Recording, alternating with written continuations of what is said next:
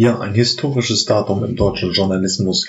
Die erste äh, Podcast-Folge von den, der, die Zukunftsmacher erscheint gerade. Ich bin ein bisschen aufgeregt, aber wir haben extrem spannende Themen, die hier in diesem Innovationsmagazin einmal vorgestellt haben. Laborfleisch. Die Debatte hat ja eine gewisse Dynamik bekommen. Ähm, es gibt schon lange, schon 2000er Jahre wird darüber diskutiert. Jetzt gibt es einen erfolgreichen Börsengang. Man wird sehen, was aus dem Thema wird. Facebook bringt mit Libra eine neue Kryptowährung auf den Markt oder in die Bevölkerung.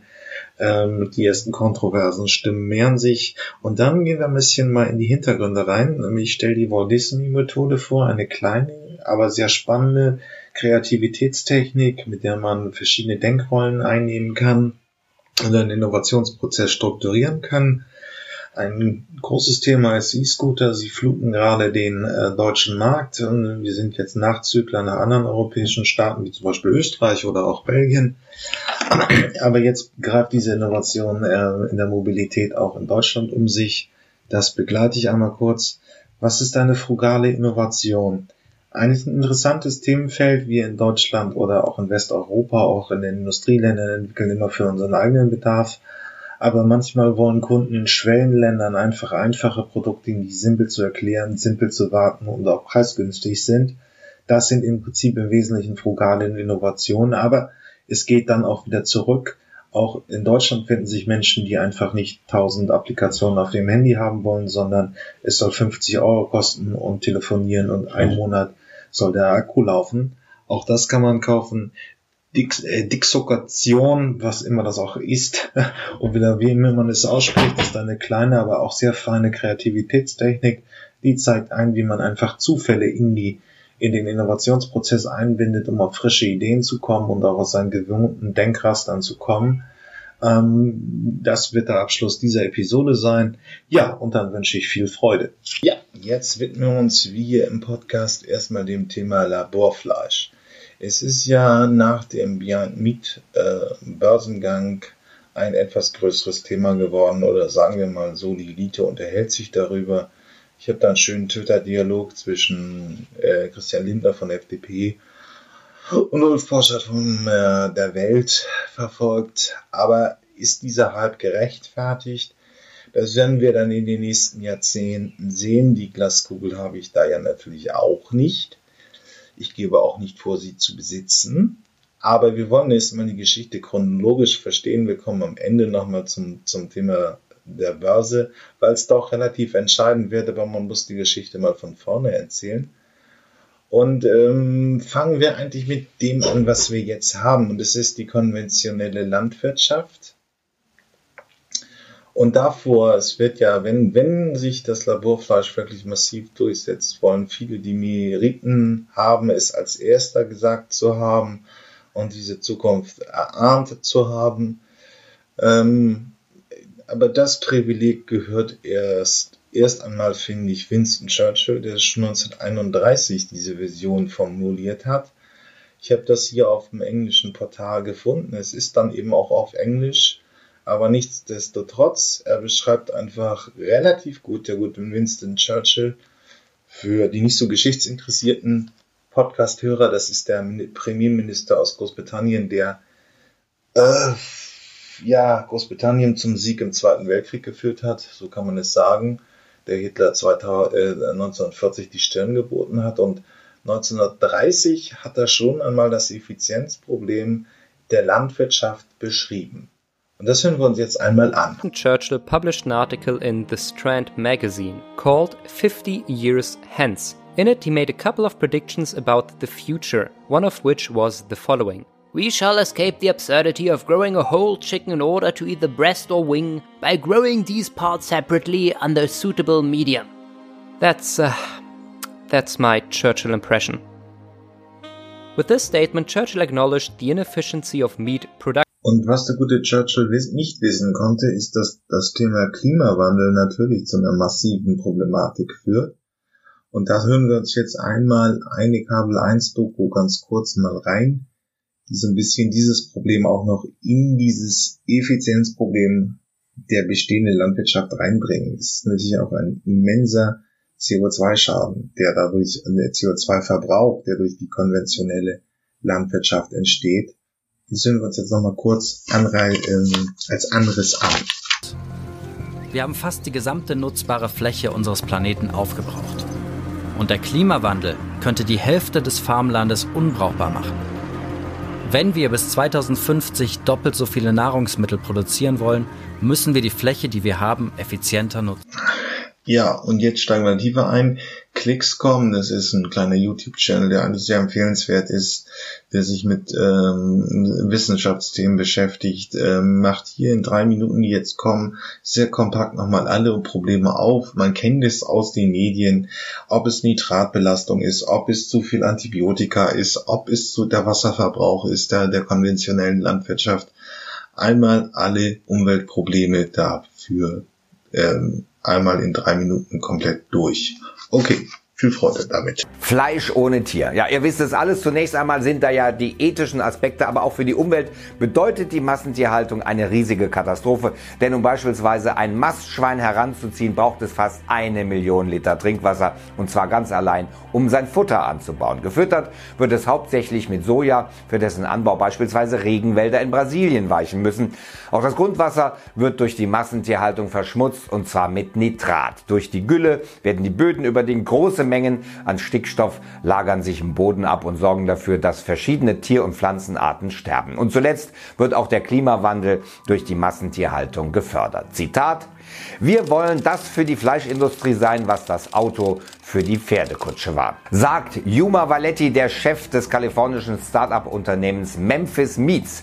Seine Produkte kommen nach eigenen Angaben ohne Antibiotika, Schlachtungen und Hormone aus. Zudem sollen dabei rund 90 Prozent weniger Treibhausgase entstehen. Memphis Meats lässt Fleisch im Bioreaktor wachsen. Hier vereinen sich Muskelzellen zu Fleischstücken. Investoren sind der Virgin-Gründer Richard Branson und Microsoft-Gründer Bill Gates.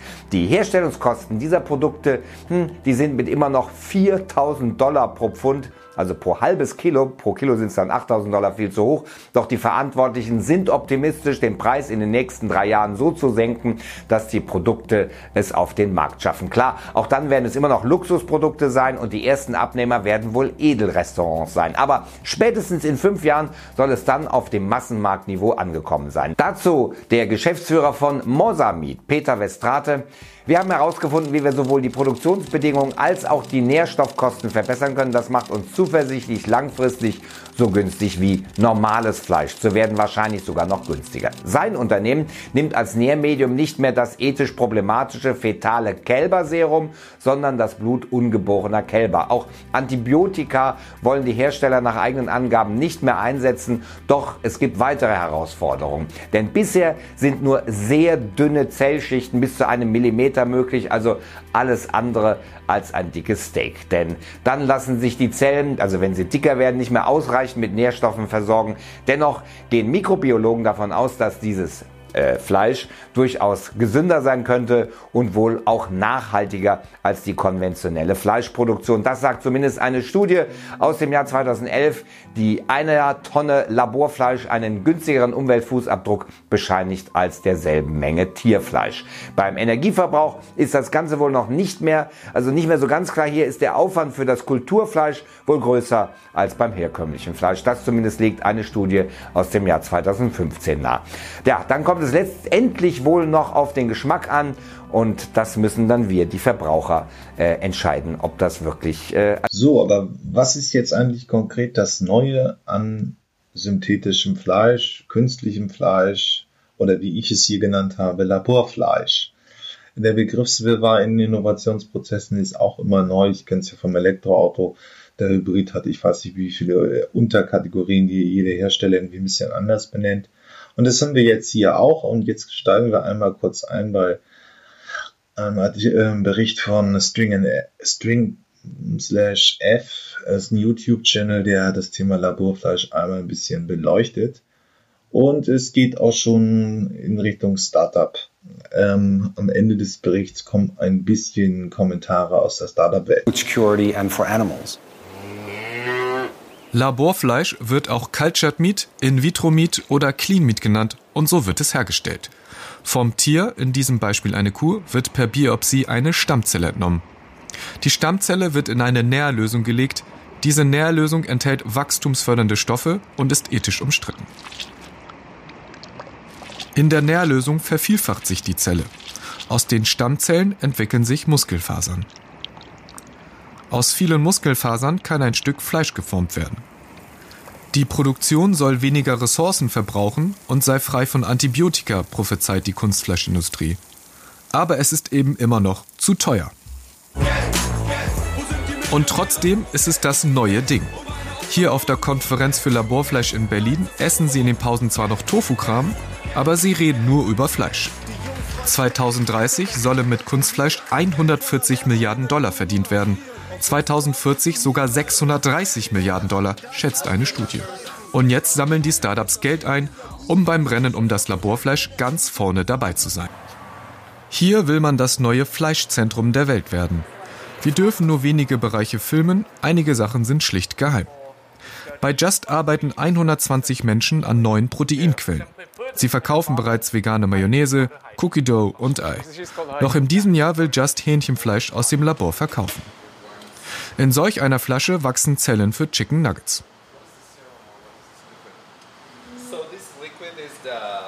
So the cells are these sort of uh, structures that are in culture, and they are covering a lot of the space that we had that we're looking into in our microscope field.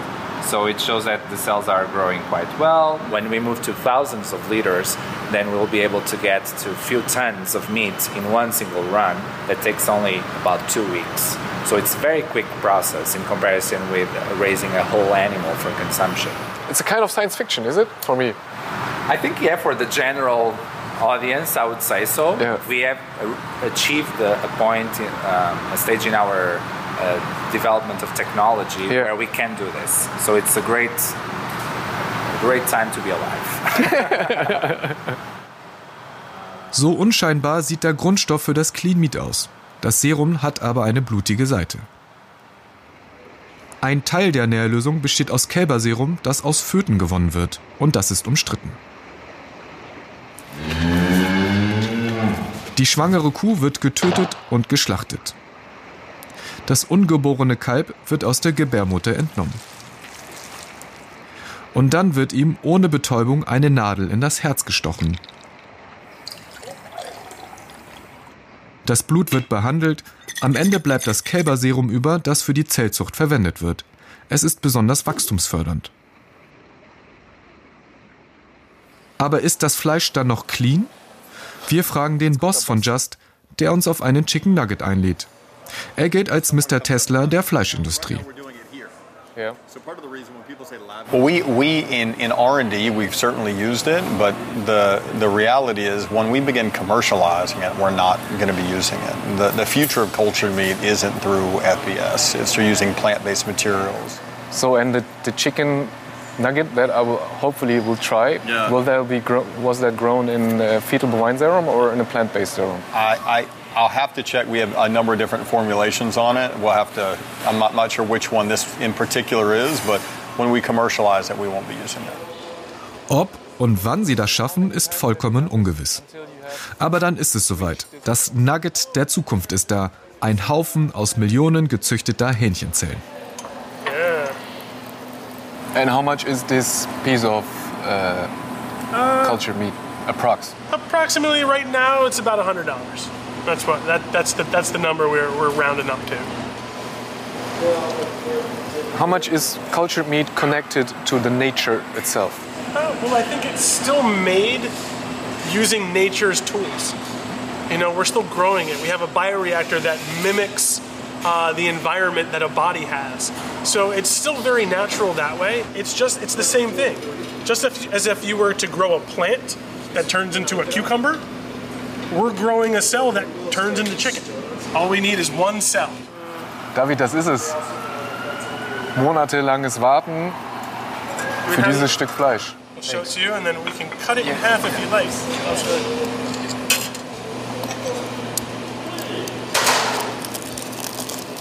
Welcome to the world of cultured meat, my friend. Welcome to the club. Es riecht nach Panade. Es riecht nicht nach Hühnchen. So, David. Das ist jetzt der Moment.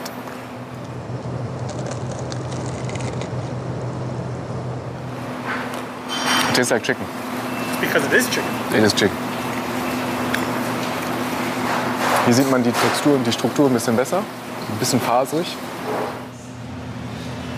To be honest, it has been, has been a long time ago since I've eaten a bite of chicken, but it really reminds me of that. It's, it's I think it's, it's the same. And how much animal cruelty was in this piece of chicken nugget? Absolutely zero. Nobody, no chicken had to die to make your chicken nugget. And also like the serum or something like that, is it just So the, our, our, our total aim is to do no harm. So when we release something, it's going to be a chicken nugget that no chicken had to die to make. Also wir hatten wirklich viele Dinge, die so ähnlich waren wie Fleisch. Dieses Fleisch, es, es schmeckt wie Fleisch. You can't tell the difference, wirklich nicht. Man erkennt den Unterschied nicht, sowohl in Textur als auch vor allem im Geschmack. Ob das Kunstfleisch wirklich so schnell marktfähig wird, muss man abwarten. Von einem Nugget sind wir auf jeden Fall nicht satt geworden. Also essen wir einen pflanzlichen Beyond Burger. Die gibt es ja inzwischen auch in Deutschland. Und er schmeckt immerhin besser als McDonald's.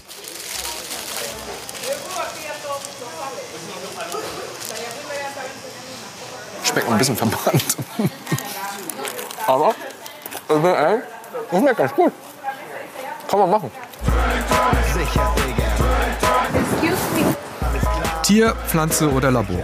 Ihr entscheidet, welches Fleisch wir in Zukunft essen werden. Wie wollt ihr in Zukunft Fleisch essen? Weiter konventionelles Fleisch? Oder vielleicht auch Biofleisch? Oder Fleischersatz aus Seitan und Tofu oder Grünkern? Oder vielleicht doch Stufe 2, Beyond Burger, Impossible Burger mit genmanipulierten Inhalten? Oder glaubt ihr, dass das Laborfleisch, also das Cultured Meat, die Zukunft ist? Schreibt es uns unten in die Kommentare. Und dann holt ihr euch was Leckeres zu essen, denn es gibt noch viele weitere gute Filme zu sehen. Steuerung F. Lecker, lecker. Hm. Peanut and Pork. Hm. Ja, und jetzt musste ich nach Australien gehen, zu einem Bericht von ABC, ähm, die kurz einmal den Blick gezeigt haben, jetzt eben wieder auf Englisch, wo die Industrie, wenn man sie denn als solche bezeichnen will, sie ist ja noch extrem klein, gerade steht. In Laborversuchen funktioniert es schon, aber es funktioniert noch nicht wirklich gut, wenn man in eine Massenfertigung gehen will. Aber schauen wir mal. Burger patty, unveiled in 2013. The absence is, I, I feel like the fat. You know, like it's it's it's it's it's a leanness to it. It took three months to grow. Savour the taste because it cost Dutch scientist Mark Post 400,000 Australian dollars to make. That's a per patty price tag. Lab grown poultry products are also in the pipeline. Last year, US startup Memphis Meats claimed to have made lab cultured duck and chicken. Our goal is to make delicious, clean meat that is better for you, the environment, and the animals. Prices are falling. Memphis Meats claims it now only costs 6,000 Australian dollars to make one kilogram of meat. It's yet to commercialise the product. There are now about 10 companies globally in search of the holy grail a cheap method of mass production. The process is actually very simple in this environment. The challenge for lab meat companies will be to scale it up to commercial levels to actually be able to uh, provide feed for people. This liquid is part of the Ja, jetzt haben wir hier nochmal aus diesem ABC-Bericht aus Australien eine Fleischtechnologin, eine Professorin der Fleischtechnologie. Da muss man immer ein bisschen vorsichtig sein, weil sie natürlich einfach Kompetenzen hat in der traditionellen Fleischverarbeitung. Und das wird jetzt durch dieses Technologiefeld, was sich da etabliert, einfach bedroht. Sie äußert sich sehr skeptisch zur Fragestellung ähm, ob man auch in Zukunft irgendwann mal wirklich Muskelgewebe, also ein Steak, produzieren kann. Gegenwärtig unter Laborbedingungen ist es auf jeden Fall möglich, einen ähm, Hack zu produzieren, also Fleisch, das keine feste Struktur hat. Also ein Steak wird ja irgendwo aus dem Muskelgewebe einer Kuh an irgendeiner Stelle rausgeschnitten. Ähm, sondern es ist einfach nur zartes Fleisch, diese Struktur, das geht. Und jetzt stellt sich die Frage, geht auch ein Steak aus dem Labor? Und sie sagt nein. Okay, bis gleich. But Professor Robin Warner has been investigating the other challenges of in vitro meat. I don't think we'll ever get to replicating a whole steak or a whole lamb chop. Meat is a very complex structure comprised of muscle cells embedded within connective tissue, which has got capillaries and blood vessels all around it, and uh, fat cells as well. So it's the totality of all of those cells together that make up. Das mag jetzt für den geneigten Podcast-Hörer ein bisschen weit hergeholt sein, aber ähm, momentan bringt sich das klassische Fleischgewerbe wenigstens schon in den USA und wie wir es auch hören in Australien in Stellung gegen diese neue Technologie, die ihren, äh, die die bestehenden Strukturen bedrohen kann. Denn ganz klar, beim Laborfleisch ähm, würde eben das klassische Farming, also Farmen, Fleischverarbeitung, Hygiene, Fleischtechnologie, Tierärzte weitaus we weniger gebraucht werden als bestehend. Da verdienen Leute mit ihr Geld. Ähm, und man versucht es ein bisschen zu, ähm, zu bekämpfen. Wir hören jetzt da auch den Bericht mal einen Artikel, so wie in den USA versucht wird, diese klassischen etablierten Begriffe für Fleisch, also Wurst, Schnitzel, Steak und ähnliches, einfach zu schützen und an, an die Produktion aus der Kuh, aus dem normalen Bauernhof eben zu binden. Um so, äh, Lobosch Beispiel, ähm, wenigstens diesen Marketingvorteil zu verwehren. Also es gibt natürlich, und es wird jetzt auch ganz normal sein, vom normalen Fleischgewerbe, und da gehört ja alles zu ähm, Farmer, Bauern, Landwirte, ähm, Tierärzte, Fleischtechnologen, die erstmal diese neue Technologie ein bisschen als Bedrohung betrachten, was sie auch wahrscheinlich ist, weil man dann einfach keinen Bauernhof mehr braucht keinen Tierarzt, keine Antibiotika und ähnliches. Und ähm, dieser Konflikt zieht eben auf, belegt im Artikel eben mit den ersten Versuchen eben Begriffe wie Steak in den USA an ein Produkt aus dem Tier zu binden. The moment, yes, absolutely. Regardless, some meat processors now want a stake in the game, backing the technology that could threaten them. In January, one of the world's biggest meat processors, Tyson Foods, and agricultural conglomerate Cargill Inc., invested in lab meat startup Memphis Meats. Billionaire venture capitalist Richard Branson and Bill Gates also chipped in. In the world's largest beef producing country, this recent wave of investments has worried the livestock sector. Our members came to us last year with this concern um, that we don't want to go down the same route as the dairy industry. That we want to be able to clearly define what beef and meat means in a regulatory setting. The United States Cattlemen's Association is now petitioning the country's Department of Agriculture to define meat as coming from the flesh of an animal, slaughtered in the traditional way. We don't agree with the term clean meat. That implies that traditional ranching is dirty. Uh, so we would rather it be called something along the lines of cell cultured proteins. The petition also relates to plant based meat alternatives. There's two approaches here. We either fear the future or we embrace it. And they're, they're the choices. What the livestock industry does is, is their choice. In April, France banned the use of meat and dairy related words from vegan and vegetarian food labels. They'll be reserved for products of animal origin only. So, labelling like vegetarian sausage, vegan bacon, and even almond milk are now forbidden. It'd be really super if the meat industry uh, let us use the words sausage and schnitzel and burger patty, and to steal those words would be really great because people, the customer knows what to do with those products. And if you couldn't call them meat, what would you call them? My sausage, well, maybe I'd call it a delicious stick of protein. 181, 2, 3, 183, 4, 5, 6. A call to arms is now starting to echo around Australian cattle yards. Well, I think that might be a contentious issue. Our beef, our lamb, our chicken, our pork, um, and all the other uh, meat um, products, they should be called meat, and anything else, they can come up with another name for uh, for their product. Look, there's a niche market there, I suppose, but uh, you know, no, they shouldn't be called meat at all. Could be a threat, but at this stage, nothing better than a good bit of steak on the plate. It's a conversation Australia's meat industry should have, according to National Farmers Federation President and Liverpool Plains beef producer Fiona Simpson. At this point in time, it's not meat as we traditionally know it. Um, that may well change in the future depending on where, where technology goes.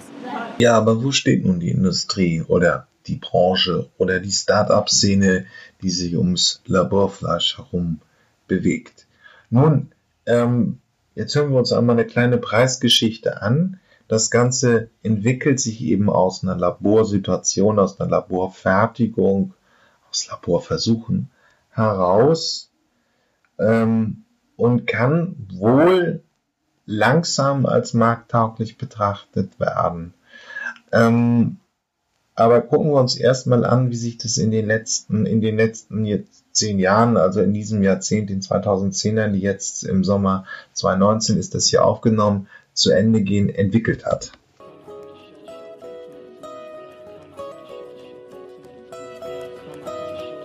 Und so wurde er dann der Öffentlichkeit präsentiert.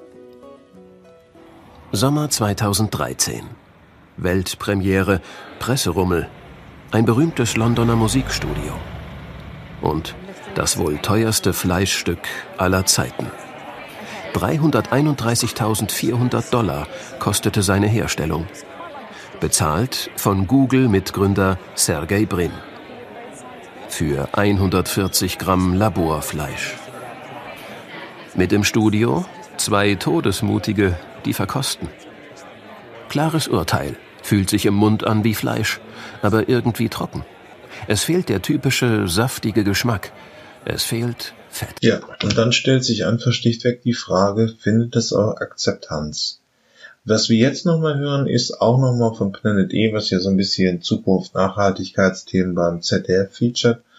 Ähm, ein Bericht darüber, wie sie in, in Maastricht in den Niederlanden einmal eine Blindverkostung mit Studenten gemacht haben. Und es ist im Prinzip, um es vorwegzugreifen, schon eine positive Erwartungshaltung geben übers, gegenüber dem Fleisch. Ja, natürlich, äh, ich weiß auch, dass zwei Prozent der Deutschen äh, sich bewusst äh, Fleischvermeiden sind, auch wenn man das in Berlin-Prenzlauer Berg so als schick empfindet. Es hat sich bislang nicht als Massentrend entwickelt, auf vegane Produkte umzusteigen. Ähm, aber wenn man Fleisch durch Laborstruktur ersetzen kann, damit dann auch weiß, dass man nicht mehr zum Klimawandel in massiver Form beiträgt, Nitratprobleme, die ganzen Umweltprobleme am Rande, dann ist eine positive Erwartungshaltung wenigstens bei einer jungen akademischen gebildeten Publikum anzutreffen.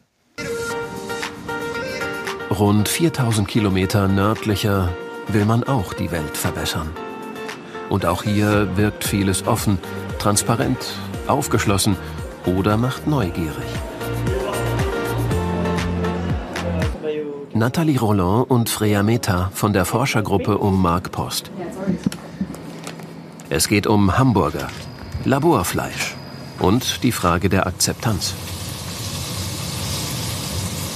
Zufällig ausgewählte Studenten oder Angestellte der Universität Maastricht verkosten je einen konventionellen und einen Laborfleischbratling. Werden die Testpersonen den Laborfleischburger überhaupt essen? Und wie schmeckt er im Vergleich zum herkömmlichen? Also ich finde, es hat eigentlich genau geschmeckt wie ein normaler Hamburger. Also ich hätte es nicht unterscheiden können. Die Konsistenz fand ich, ähm, also ich will nicht sagen holländisch, aber doch, es ging so ein bisschen in die Richtung, weil es sehr klein gehacktes Fleisch war. Also da dachte ich zuerst, der ähm, künstliche Hamburger wäre jetzt, also daran würde man erkennen, dass er künstlich ist, aber der normale Hamburger war nachher genauso. Einen Geschmacksunterschied festzustellen, wäre auch gar nicht so einfach gewesen. Denn die Probanden bekamen nur konventionelle Hamburger. Laborfleisch wäre viel zu teuer gewesen. Ziel des repräsentativen Tests war, herauszufinden, ob vorher abgefragte kritische Einstellungen gegenüber medizinischer Zellforschung die Geschmackswahrnehmung beeinflusst. Also, ob es Vorurteile gegenüber Laborfleisch gibt. Insgesamt habe ich doch einen sehr positiven Eindruck. Man könnte ja meinen, den Leuten würde es schwerfallen, Fleisch zu essen, das in einem Labor hergestellt wurde. Das war aber nicht der Fall. Offensichtlich sind die Konsumenten offen für ein solches Fleisch, weil sie meinen, dass es besser für die Umwelt wäre, besser für das Tierwohl und für ihre Gesundheit. Und gesünder, weil es in der Herstellung besser kontrolliert wäre. Ich glaube also, manche warten nur darauf, dass solches Fleisch auch auf den Markt kommt. Ja, aber wie geht's nun weiter? Ähm, man braucht für diese Fertigung wahrscheinlich eine gewisse Summe an Geld. Und das hören wir uns jetzt nochmal an. Mark Post hat ja, Mark Post ist einer der Koryphäen in dem Bereich, niederländischer Forscher, der praktisch aus der medizinischen Stammzellenforschung gekommen ist und nun äh, diese Stammzellenthematik im Themenfeld Laborfleisch anwendet, aus, ähm, erzeugt. Und er hat eben Mosabit, äh, Mosamid in Maastricht gegründet. Ich verlinke das hier auch mal in den Show Notes. Wir können uns das jetzt mal von seinem Kompagnon anhören, welche Summen an Geld man bräuchte, um wirklich eine große Massenfertigung aufzubauen. Mittags passt es meist am besten. Cheftreffen. Die Firma Mosa Meat. Mark Post und Peter Verstrate. Mosa Meat ist ein Start-up-Unternehmen, gegründet vor knapp 20 Monaten. Von den beiden und der Maastricht-Universität. Mit dem Ziel, die Erfolge im Labor umzusetzen in echte Produkte für den Lebensmittelmarkt. Eine Aufgabe industriellen Ausmaßes, kaum geeignet für Hochschulen. Zunächst geht es um Zellproduktion in sehr großen Bioreaktoren von 25.000 Litern. Und die müssen befüllt und bedient werden von Technikern. Der zweite Schritt ist, Gewebe aus der Riesenmenge Zellen herzustellen. Das muss automatisiert geschehen. Und dafür müssen Anlagen entwickelt und gebaut werden. Dann gibt es den Bereich der Produktzulassung und schließlich Marketing, Verpackung, Vertrieb. All diese Dinge sind Aufgaben eines Unternehmens, nicht einer Universität.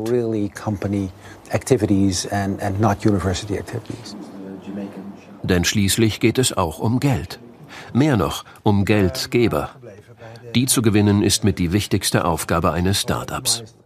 Peter Verstrate ist hauptverantwortlich für den finanziellen Part von Mosamid dafür zu sorgen, dass Geld bereitsteht für die Entwicklung zur Marktreife und darüber hinaus.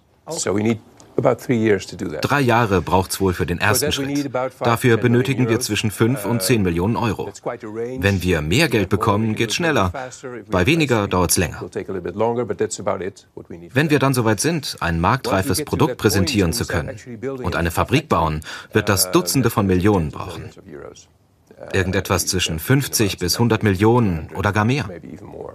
Dann aber kommt das ganz große Geld. Denn Fleisch ist weltweit ein Billionen-Dollar-Markt. Wenn man da eine echte Alternative für herkömmliches Fleisch hat, ist das schon was. Ja, und jetzt kommen wir eigentlich zum Auslöser dieser Story, nämlich Behind Meat hat eine äh, beeindruckende Börsenperformance, beeindruckende IPO, also Börsengang an der Wall Street hingelegt. Und jetzt ist eben der Kreis geschlossen. Sie haben ihre Millionen, ihre mehrere hundert Millionen zusammen, um die großfertige, äh, die Serienfertigung aufzubauen. Sie stellen dann ihre großen Bioreaktor hin und können für den Massenmarkt anfangen zu produzieren. Dann rollen sie den Markt auf. Und das hat halt eben die Börse, äh, sie hat als Signal darauf jedenfalls reagiert, dass hier ein großer Marktergeb ähm, ein Marktplayer auftreten könnte. Ist natürlich alles mit sehr großen Unsicherheiten behaftet, aber das ist das neue Jahr immer.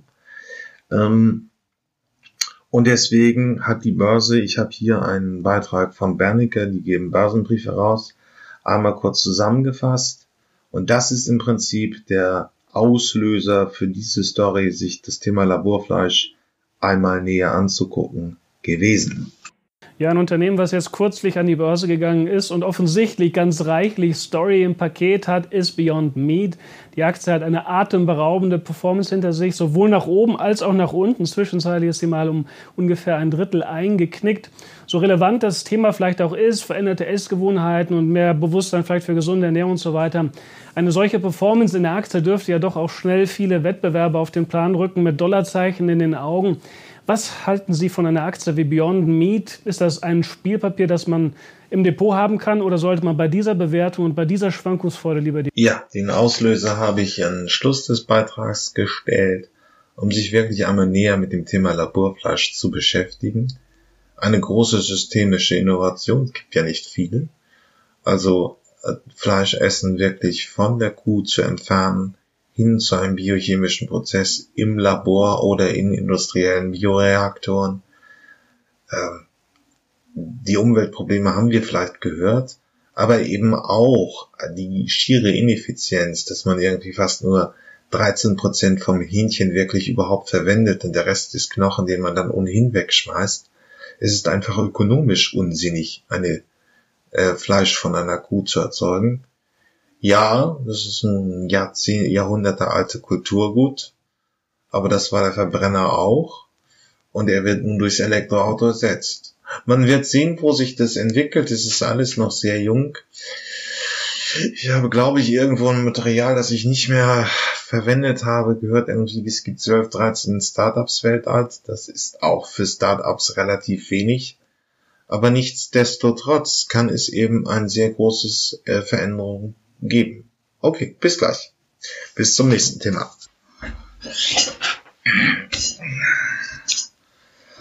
Ja, ich möchte das Thema auch unbedingt hier einführen. Es steht zu erwarten dass Libra, der neue Bitcoin von, von Facebook, ähm, ein großes Thema wird. Mm, aber da kommen wir am Ende zu. Da gibt es hymnische Berichte von Börsenmärkten, die also ein riesigen Marktpotenzial sehen und ähnliches.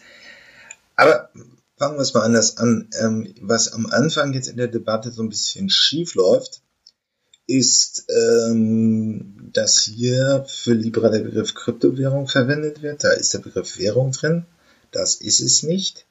Ich möchte einmal kurz schärfen, dass wir im Prinzip nur, wenn es sich dann durchsetzt und wenn es denn kommt, und das wird es mit einer großen Wahrscheinlichkeit sein, ähm, ein neuer Zahlungsanbieter sein. Aber der grenzt, äh, aber Libra grenzt sich vom Konzept, von dem, was ich heute im Sommer 2019 weiß, sehr stark von Bitcoin und anderen Systemen ab.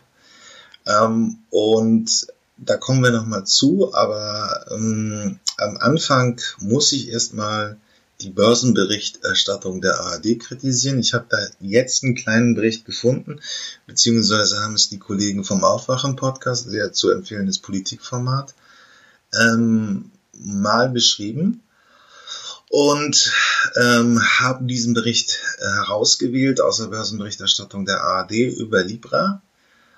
Und natürlich geht es um das Thema Datenschutz bei, Volks, äh, bei Facebook. Das ist ja auch nicht unbegründet. Die Datenschutzskandale wie Cambridge Analytica und ähnliches ähm, sind natürlich, glaube ich, irgendwie schon vielen bekannt. Ähm, der Konzern steht ja im Ruf, sehr schludderig mit der Datensicherheit zu, äh, umzugehen.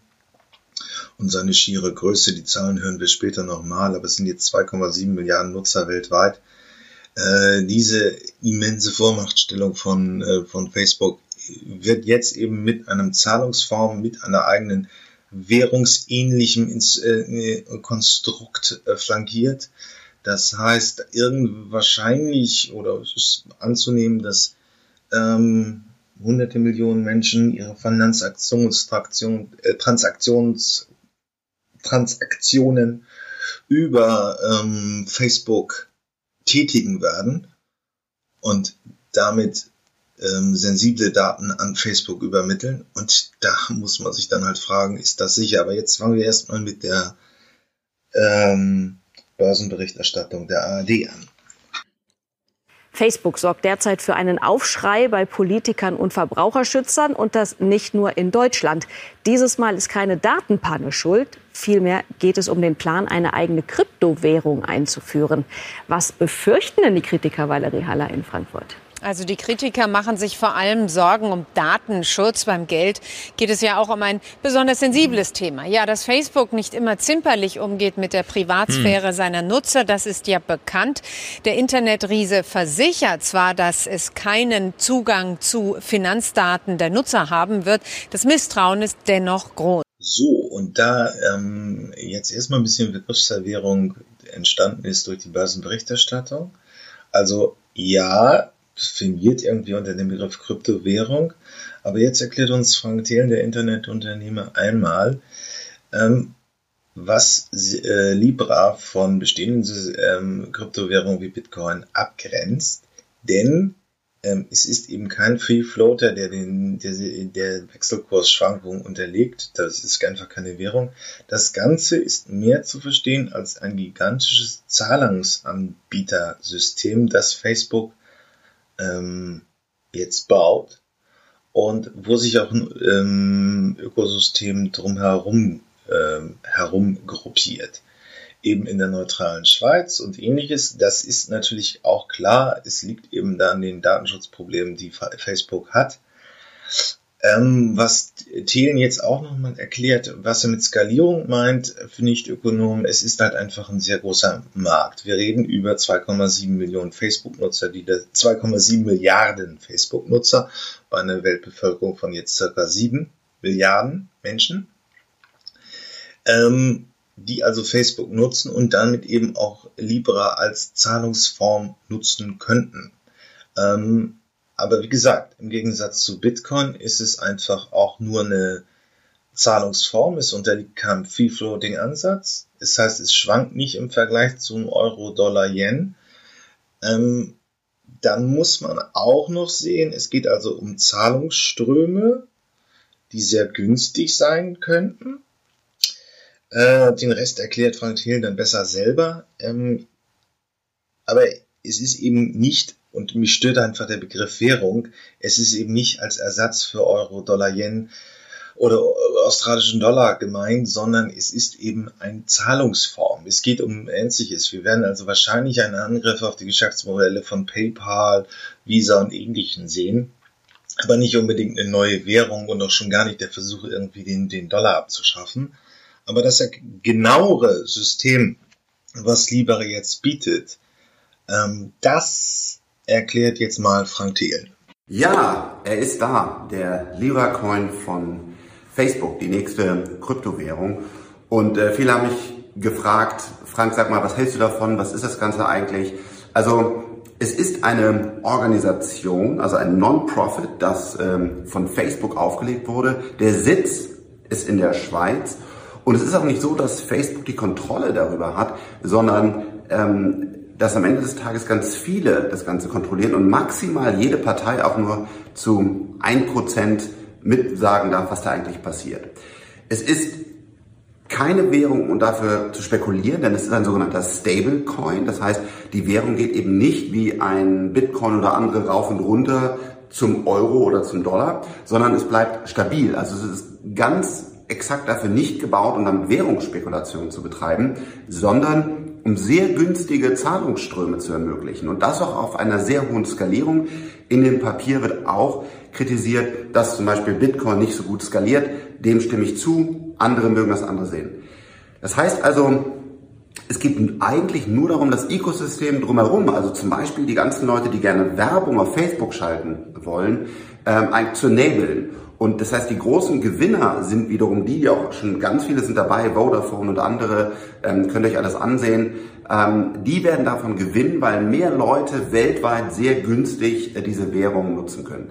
Für die, die an Kryptowährungsspekulation äh, interessiert sind, ich bin es ja explizit nicht und rate auch davon ab, ist es überhaupt nichts und daher finde ich das ganze Konzept, wie es aufgesetzt ist als Org in der neutralen Schweiz, ähm, wirklich sehr, sehr gut. So, und jetzt reiße ich nochmal das Thema an, was bei Libra anders ist als bei klassischen Bitcoins und auch bei klassischen Währungen. Ähm, ich habe dazu jetzt sechs Minuten bei von Julian Hosp, ich hoffe, ich spreche das richtig aus, rausgeschnitten. Arzt und Krypto-Experte. Ähm, mal rausgeschnitten, was er über dieses Themenfeld sagt und wo es sich auch unterscheidet. Also es ist wenigstens jetzt im Beginn, jetzt im Sommer 2019, ähm, klar, was mit diesem äh, mit Libra gemacht werden soll durchs White Paper, auch wenn das die Medien noch nicht so aufgreifen. Ähm, es ist also eine andere Form von Kryptowährung. Es ist langfristiger gedacht. Es geht praktisch um ein Ökosystem, das ich praktisch mit Libra ja sehr weitreichend oder fast alles bewältigen kann. Ich kann meine Uberfahrten abrechnen. Ich kann mein Lebensmittel einkaufen und, und, und. Ich kann meinen Telkurs bezahlen. Und dadurch entsteht einfach in dieser großen Möglichkeit mit 2,7 Millionen Facebook-Nutzern eine riesige Möglichkeit, ähm, ähm, Zahlungsströme zu etablieren. Und es wird wenigstens heute äh, auf mal 2090 weitaus größeres Phänomen und auch langfristiger als Bitcoin, denn das ist ja im Prinzip nur eine äh, Spekulationsblase gewesen, die jetzt die Realwirtschaft nicht so wahnsinnig erfasst hat. Ähm, das gilt nicht für Blockchain. Blockchain, die Technologie, die mit Bitcoin verknüpft ist, ist das gravierender und ähm, bestimmt auch viele, äh, sickert in viele Wirtschaftsbereiche ein, übrigens andere, unter anderem auch in die Zukunftsmobilität, wenn es um die Abrechnung von Strom geht. Aber hier ist, zeichnet sich eben ein sehr großer Zahlungsstrom ab, der geringe Kosten hat, also weitaus nicht Kreditkarte oder ähnliche Lösungen. Also viele kleine Transaktionen werden möglich. Ähm, und ein großes Ökosystem etabliert sich um dieses äh, in diesem Libera-Kosmos. Ich, den Punkt mache ich jetzt heute nicht auf. Äh, Dr. Julian Hosp spricht ihn ein bisschen so an. Natürlich ist es datenschutzrechtlich problematisch das wird diese Diskussion auch wahrscheinlich bestimmen. Ja, die ARD fing ja auch damit an. Ähm, aber nichtsdestotrotz müssen wir jetzt erstmal in sechs Minuten verstehen, ähm, was an Libra neu ist bei Kryptowährungen, hinsichtlich bei Kryptowährungen. Es ist nicht in dem Sinne eine klassische von einer Zentralbank herausgegebene Währung, sondern nur ein riesiger Zahlungsstrom und dazu ein Ökosystem. Ähm, das wollen wir verstehen, sonst wer da tiefer einsteigt ähm, will, ähm, ist natürlich in den Shownotes auch der, ähm, das YouTube-Tutorial von Dr. Julian Hosp, eben äh, Facebook Libra Coins im Detail erklärt, beigefügt. Ähm, wir, äh, die Kryptowährungsbereiche versteht man jetzt mal nicht nebenher, aber mir geht's jetzt auch wirklich nur in den sechs Minuten darum, nur mal zu verstehen, welches Potenzial dahinter steckt, hinter Libra äh, und eben herauszustellen, es ist keine klassische Kryptowährung, es ist eine neue und es ist auch keine Währung in dem klassischen Sinne, sondern ein Ökosystem für Zahlungsbedingungen, wo auch die einfach ähm, auch große Chancen bietet für Facebook. Okay. Und jetzt natürlich, einerseits kann man sehen, ja, das ist einfach nur das Konsortium an riesengroßen Konzernen, die die Weltherrschaft übernehmen. Einerseits stimme ich voll zu. Andererseits gibt es auch ein paar sehr interessante Faktoren drin. Und das ist, wenn man die ganze Governance anschaut, also wie das Ganze reguliert ist. Und da ist einfach diese, also diese, diese Libra-Assoziation oder Libra Association ist als Gruppe praktisch verantwortlich, neue Member auszusuchen. Die stellen dann auch diese Validator Nodes dar. Also wenn du eine Node darstellen willst, ähm, zum Beispiel in dem Fall gibt es seit 28, ähm, gerade mal zum Vergleich, bei Bitcoin gibt es Tausende, äh, Zehntausende, ich glaube sogar vielleicht Hunderttausend, ich weiß gar nicht, wie viele Nodes bei Bitcoin gibt, aber da gibt es unglaublich viele Nodes ähm, die praktisch äh, Notes sind. Und da äh, kann man nur als, als äh, Member da dabei sein. Ähm, die helfen natürlich auch mit dem Fundraising durch das Investment, auch ganz klar. Die designen irgendwelche Incentives, damit neue Leute reinkommen. Die äh, machen auch das ganze Wählen. Da gibt's eigene Wahlregularien. Das habe ich jetzt nicht im Detail ja ausgeschrieben. Das ist jetzt ziemlich langweilig. Aber ich will es nur einfach nur mal beschreiben, wie das ausschaut. Die stellen auch den Director da und so weiter. Und jetzt wird das Spannende. Ein so ein Mitglied kann bei der Association maximal für ein Prozent der Votes darstellen. Und das ist deshalb super spannend, einerseits, da ist schon ziemlich dezentrales Entscheidungstreffen da. Und es ist relativ schwierig für den Regulator jetzt zu sagen, wer ist für das Ganze verantwortlich. Und ich glaube, dass das Facebook und Mark Zuckerberg schon sehr schlau gemacht haben, weil sie waren ja definitiv der Initiator von dem Ganzen. Aber jetzt am Ende des Tages sitzen die da und sagen, naja, also mein, mein Ding ist es nicht. Also wenn dir das jetzt nicht passt, dass wir diese globale Kryptowährung machen, dann gibt es noch ganz viele andere. Also du kannst jetzt nicht nur zu mir gehen. Und das machen die, glaube ich, schon verdammt schlau. Also ähm, man merkt, es ist ziemlich, ziemlich durchgedacht. Das ist jetzt nicht irgendwie, äh, ja, so ein bisschen was. Und deswegen, also ich würde mich da ganz warm anziehen. Wenn ich äh, ein Unternehmen bin, das irgendwie durch sowas ausgeschalten werden kann, durch das ganze Remittance, ein Bankensystem, also als Bank, ich würde mich warm anziehen. Ich würde mich auch als die ganzen Altcoins warm anziehen, die irgendwie einen Stablecoin zurzeit haben oder die in dem Banking-Bereich drin sind, in dem Payment-Bereich drin sind. Ähm, da würde ich mich ganz, ganz, ganz, ganz warm anziehen, denn ich weiß nicht genau, ähm, ob dieses Konsortium, das hier wirklich aus, aus heftigen Leuten und heftigen Firmen besteht, ob die da viel anbrennen lassen. Ähm, die haben unglaublich viel Macht. Also wenn du dir das einfach mal anschaust, äh, mit Uber, eines der größten Transportunternehmen. Äh, wir haben eBay, riesengroße Plattform. Wir haben Visa und Mastercard, also die größten Kreditkartenzahlungen. Ähm, wir haben natürlich mit Facebook das größte Social Media Network, Spotify. Ich meine, ganz ehrlich, das sind Firmen, die werden im Gesamten von Milliarden von Leuten genutzt. Und das ist natürlich schon richtig, richtig, richtig krass. Handyanbieter, Vodafone, also Telefon, äh, Telco, also wirklich heftig. Und jetzt natürlich die Frage, gut, irgendwie müssen die einen Incentive haben. Klar, es gibt diesen Coin und irgendwie soll dieser Coin zum Zahlen verwendet werden, das schauen wir uns auch noch an. Aber was ist jetzt der Incentive für diese Founding Members? Weil irgendwoher muss ja Geld kommen. So, und jetzt ist natürlich mal das eine. Ähm, einerseits, es gibt ein Zinsen auf die ganzen Deposits von den Kunden.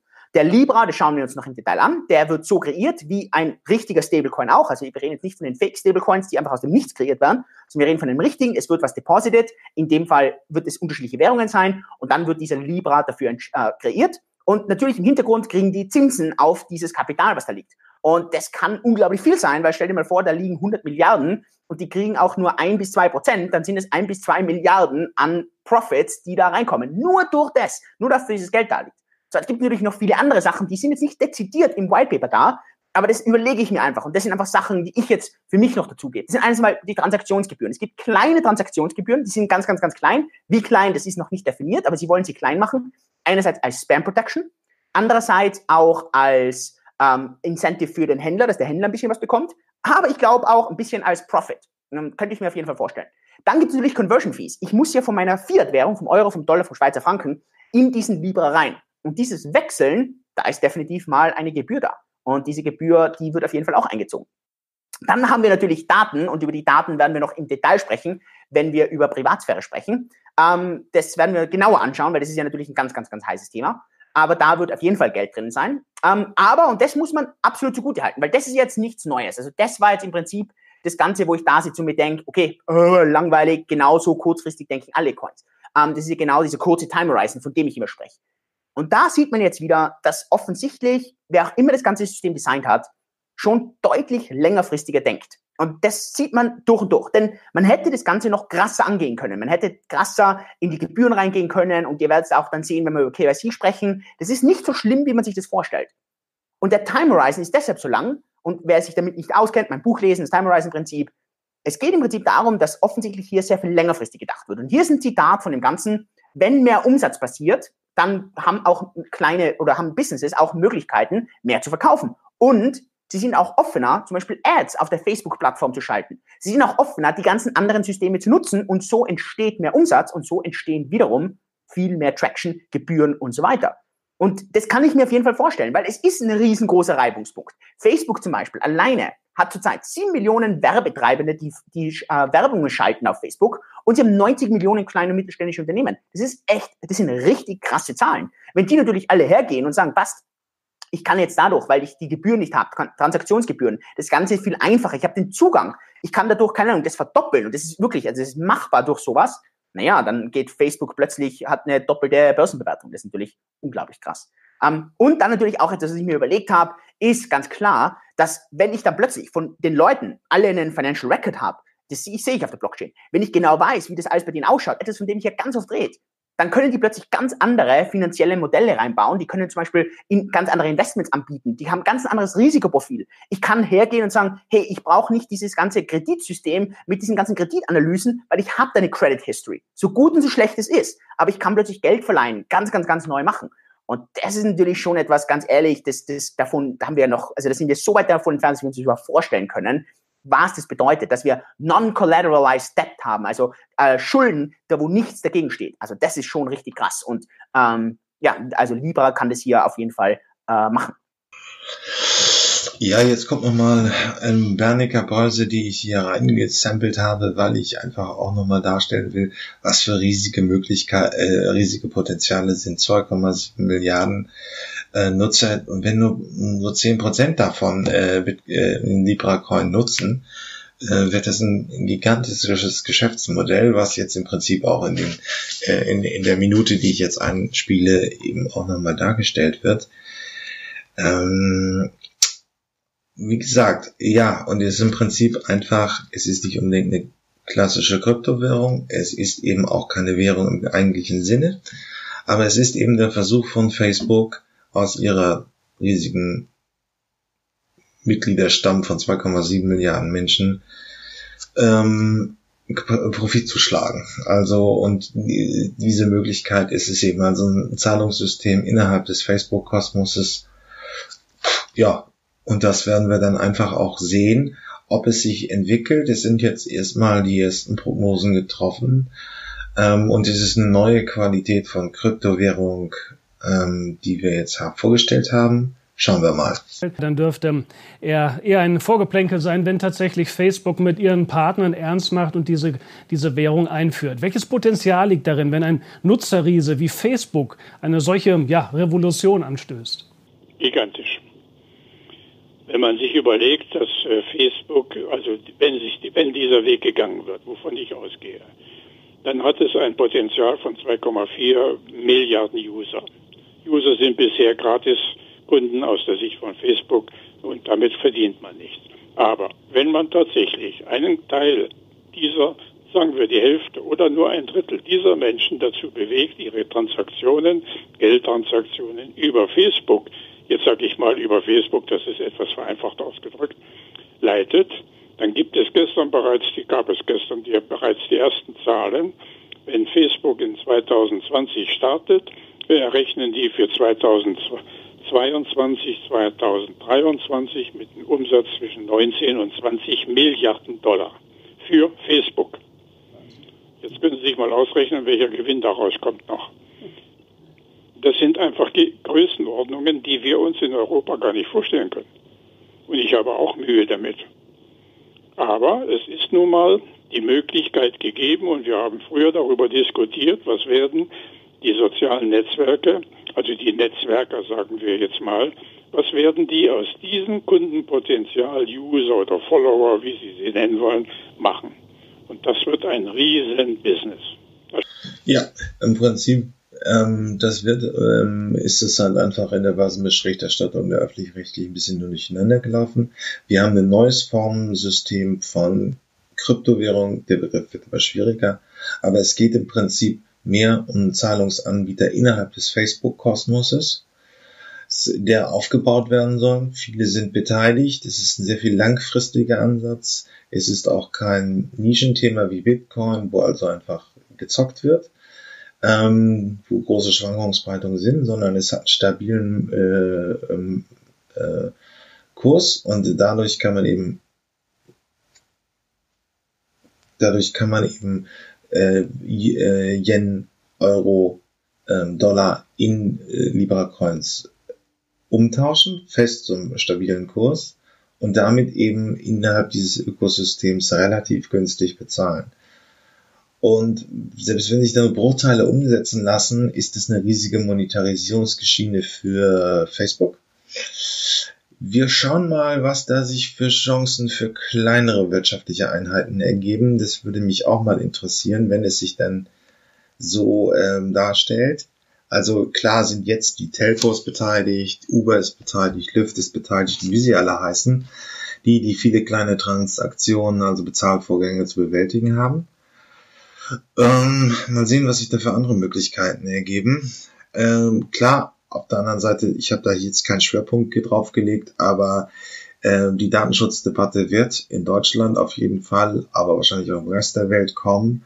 Facebook hat keinen guten Leumund in dem Bereich. Wir schauen mal, ähm, was daraus wird. Aber das war's für das erste, der erste Aufschlag im Thema Libra. Ich vermute mal, dass wir das hier in dieser Podcast-Reihe noch häufiger thematisieren. Wir haben also eine Innovation bei Kryptowährungen. Der Begriff wird dadurch auch ein bisschen überflüssig äh, und obsolet. Ähm, schauen wir mal, was sich da für neue Möglichkeiten ergeben. Okay. Bis ja, in unserer losen Abfolge von Kreativitätstechniken kommt äh, heute einmal die Walt Disney ähm, Methode vor. Ähm, sie ist eben, wie gesagt, nach Walt Disney, dem Filmemacher, dem Erfinder von Mickey Mouse benannt. Ähm, es ist auch eine intuitive Methode, das merkt man eigentlich gleich auch. Sie ist relativ einfach. Man hat ein Thema oder Problem, je nachdem, und drängt, äh, denkt mit drei, manche Amerikaner nehmen auch vier äh, Perspektiven auf das Thema und strukturiert diesen Prozess also einmal durch. Ähm, das ist immer schön noch besser als Mindmap oder auch Brainwriting, weil man einfach nicht einfach nur einen ganzen Haufen von Ideen oder auch Schnipseln von Ideen hat, sondern eine Perspektive drüber. Aber in dem Prozess wird auch relativ schnell klar, ähm, dass man so nicht zu einer sehr konkreten oder differenzierten großen Produktidee kommt. Findet halt auch ähm, ja, das sagt das Wort schon, Film, Medien in den Bereichen, wo irgendwo es um Reportageideen, um solche Themen geht, wo ein Thema analysiert werden soll, ihren Einsatz, ich kenne sie jedenfalls aus dem Zusammenhang, in der im Anlagenbau oder in äh, Großtechnik habe ich das System sehr selten gesehen. Was man auch gleich, wenn man die Methode einmal vorgestellt wird, ich habe da ein Tutorial gefunden, dann ist es eigentlich auch klar, denn es ist ja einfach nur ein strukturierter Denkprozess, ähm, der das ganze Problem so ein bisschen zerlegen soll mit drei Perspektiven. Aber wir hören uns das jetzt einmal an. Walt Disney kommt hier ins Spiel. Also der Vater von Mickey Mouse, ihm wird nachgesagt, dass er in einer ganz bestimmten Strategie kreativ gewesen ist. Und von diesem Grundprinzip her, das können wir für uns übertragen, teilst du in drei Phasen. Die erste Phase ist die Analysephase. Man sagt, Walt Disney hätte sich auf einen Stuhl gesetzt. Ich stelle mir das mal vor wie eine Art Regiestuhl und da stand dann drauf der Analyst. Also erstmal zu fragen, worum geht es, was ist das Ziel, was sind die Zielgruppen, also die guten klassischen Fragen, die in jeder Aufgabenstellung beantwortet sein sollten. Übrigens die Um-zu-Formel, dazu gibt es ein eigenes Video, ist hier absolut wichtig. Was willst du erzielen? Und dann kannst du dich fragen, wie willst du es erzielen? Wenn Phase 1 zu Ende ist, hier wird die linke Gehirnhälfte aktiv, also der Sitz für Ratio, für Wissenschaft, die Analysefähigkeiten liegen da. Wenn diese Phase vorbei ist, dann erst kommt die Kreativphase, die Lösungsfindungsphase. Und Walt Disney hat sich auf einen zweiten Stuhl gesetzt, der Fantast, der Träumer. Und jetzt geht es nicht mehr darum, zurück in die linke Gehirnhälfte zu hüpfen, um zu schauen, passt das, geht das, funktioniert das, weil das ist die Bewertung. Also wieder Analyse und Bewertung. Sondern es geht darum, Ideen zu gebären. Und eine Regel, die dabei Wunder wirkt, ist die 20-40-Regel. 20 Minuten gleich 40 Ideen. Und das ist ein Muss. Warum das funktioniert? Naja, weil der innere Zensor ein neues Briefing bekommt. Der soll nicht mehr gucken, ist die Idee toll, ist die rhetorisch ausformuliert, kann ich noch ein Schleifchen drum packen, sondern der soll in Schnelligkeit die ollen Kamellen aus dem Kopf holen. Also 20 Minuten gleich 40 Ideen bedeutet Masse vor Klasse. Weil dann erst, wenn der Kopf leer ist, können wir mit Umwegtechniken an die verrückten, an die neuen, an die ungewöhnlichen Ideen kommen. Wenn die Phase vorbei ist, dann erst kommt die dritte Phase. Bei Walt Disney wäre es die Phase wieder auf dem Regiestuhl mit der Richter, der Bewerter. Jetzt geht es darum, die Ideen anzuschauen und zu gucken, welche davon ist die, die am besten das Problem löst. Und auch hier wieder nicht Ping-Pong im Kopf spielen. Während du die Ideen findest, das ist eine Phase, wo die rechte Gehirnhälfte aktiv ist. Da geht es um Fantasie, um Träumen, um wirklich das Meer der Möglichkeiten auszuschöpfen. Und es ist immer einfacher, aus 100 Ideen also aus der Fülle heraus die besten Ideen rauszufinden und nicht irgendwie so lange zu diskutieren, bis aus 100 nur noch 5 übrig bleiben und du gar nicht weißt, ob ihr schon das Meer der Möglichkeiten ausgelotet habt. Also die Walt Disney Strategie, auf ein gutes Brainstorming gemünzt bedeutet, trenne die drei Phasen. Das ist elementar, es ist entscheidend. Ja, ich habe hier noch eine Quelle aus, ähm, aus dem US-amerikanischen Raum gefunden. Ähm, er macht grundsätzlich das, was ich ja schon gezeigt habe, also die drei Denkstile. Aber er bringt halt noch eine beobachtende Perspektive ein, dann kommt er auf vier. Und was er auch nochmal sehr schön herausarbeitet, ist eben diese denkerische Klarheit. Das heißt, wenn ich in einer Träumerrolle bin, dann träume ich halt auch. Rechte Gehirnhälfte, freies Assoziieren, so könnte die Welt schön werden. Ähm, alles andere wird da rausgenommen. Das heißt unendlich, und er strukturiert den Prozess eben auch noch so, dass man wenigstens einen Raum verlässt oder auch, dass man von äh, einer Ecke im Raum zu einer anderen geht, wenn man die Perspektive wechselt. Das heißt, es ist zwar eigentlich eine relativ simple Methode, aber man kann sie mit solchen Ritualen und äh, Einengungen wirklich daran auf ähm, konzentrierter machen, so dass es auch ein klarer, strukturierter Prozess hat. So, und ich sage davon eine Minute jetzt nochmal, sonst wiederholt er jetzt auch nur das, was ich schon gemacht habe. Deswegen mache ich es äh, nicht in der kompletten Dauer. Ähm, ihr könnt es euch aber in den Show Notes anfinden. Es ist leider eben, wie gesagt, auf Englisch und die Tonqualität ist auch nicht besonders toll. Aber mir war das was man am deutschen YouTube oder auch im deutschen Quellen findet, einfach ein bisschen zu schwammig. Denn es ist schon entscheidend, wirklich eine denkerische Strenge da zu entwickeln, dass man in einer Rolle wirklich auch zu Ende denkt, also den Träumer auch wirklich konsequent dann in dieser Methode anwendet. With you today and explain how it works because although it's quite well known in some places, it seems little known uh, in the UK um, and maybe uh, in the USA. So uh, an explanation might put it in context and you could see where you could use it. And I believe it came um, from Disney Studios, Walt Disney Studios, as a method of evaluating ideas and um, generating ideas for, for film scripts or other projects. So the Disney method, who would use it? A team, a, a diverse team who want to solve a particular problem quickly, who want to come up with some really creative ideas and then turn them into a workable plan. Um, and when would you do it? When you need to, to solve that kind of problem. Uh, the same team of people use the four different perspectives, either in the same room or they go out of the room and come back in. Uh, the only rule is they all approach the problem from the same point of view at the same time. And it's a thinking method in which a group of people adopt four different thinking styles. Um, and it allows a team to discuss an issue from four different perspectives.